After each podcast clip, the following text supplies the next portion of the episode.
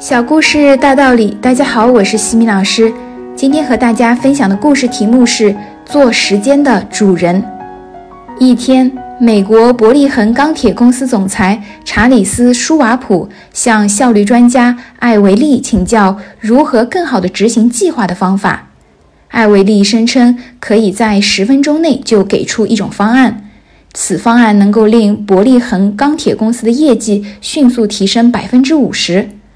艾维利首先递给舒瓦普一张白纸，说：“请在这张纸上写下你明天要做的六件重要的事。”舒瓦普想了想，用五分钟写下了六件事。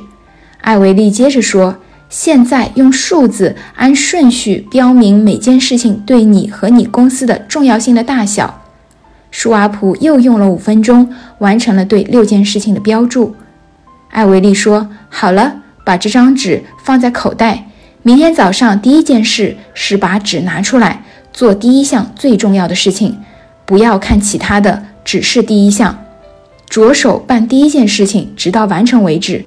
然后用同样的方法对待第二项、第三项，直到你结束工作为止。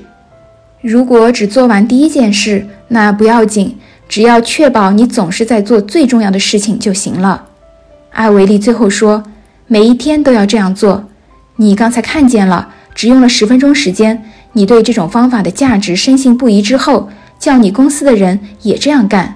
这个方法你喜欢做多久就做多久，然后给我寄支票来，你认为值多少就多少。一个月之后，舒瓦普给艾维利寄去了一张巨额的支票，还有一封信。信上说那是他一生中最有价值的一刻。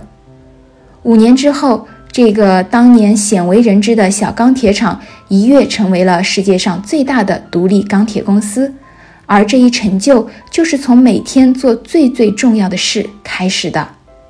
无论做任何事情，你都必须抓住重点，以主代次，有的放矢，有条不紊地进行学习，这样获得举一反三的效果。否则，东抓一把，西抓一把，杂乱无章，无所适从，本末倒置，劳而无功。这样，它就让你在学习和生活中进行时间管理有了更好的依据，也使得时间管理更具有操作性。成长箴言：做事要有计划和安排，是众所周知的道理。但怎样安排更有效呢？人的精力是有限的，时间对于精力有限的人来说也是有限的。做时间的主人，就是把自己最好的精力安排去做最重要的事。